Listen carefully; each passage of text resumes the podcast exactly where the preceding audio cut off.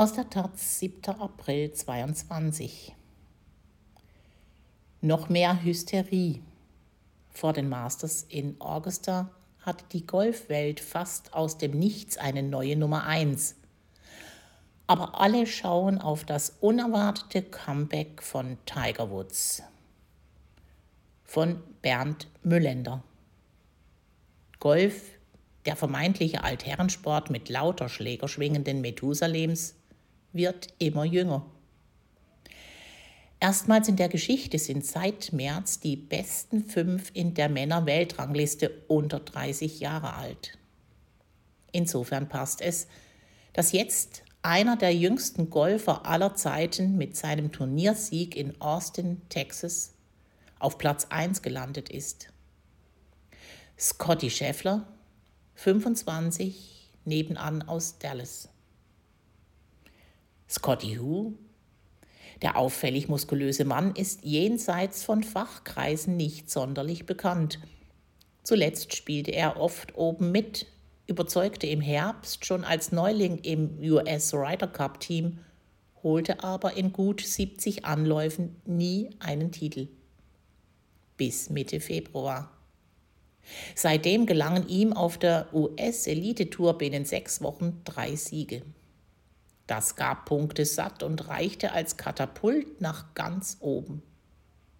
Im Vorjahr war er kaum mal in den Top 30.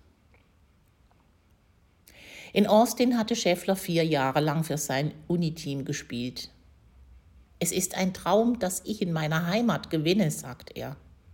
Und die Weltspitze? So weit bin ich in meinen Träumen nie gekommen. Scotty Scheffler hat auch dieses Mal Schläger von sechs Herstellern in seinem Bag.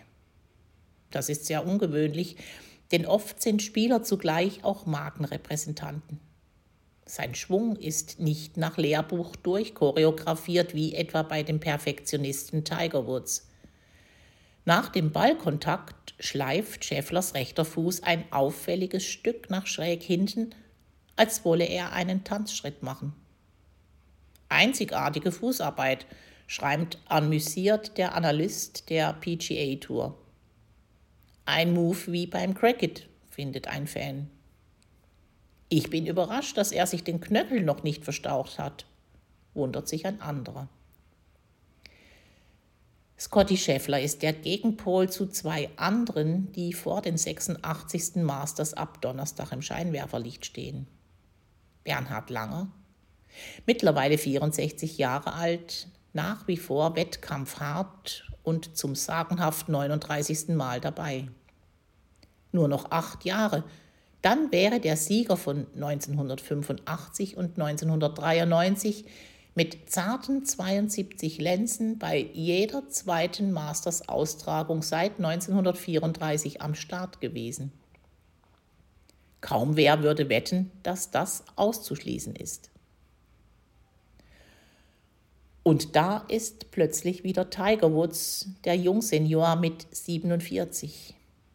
Sehr überraschend war der fünfmalige Masters Champ in der vergangenen Woche ohne Ankündigung in Augusta angereist.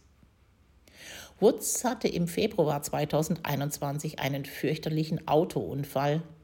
Schienbein und Fuß waren fast zertrümmert.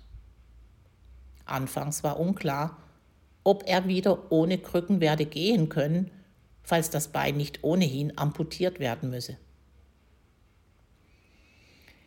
Zweieinhalb Proberunden absolvierte Woods jetzt, eine davon wie niedlich mit seinem talentierten zwölfjährigen Sohn Charlie. Das rechte Bein des früheren Dominators ist mit vielen Schrauben, Stiften und kleinen Stangen gespickt, aber offenbar halten sie dynamische Drehbelastungen aus. Mitspieler Fred Couples analysierte seine Schläge.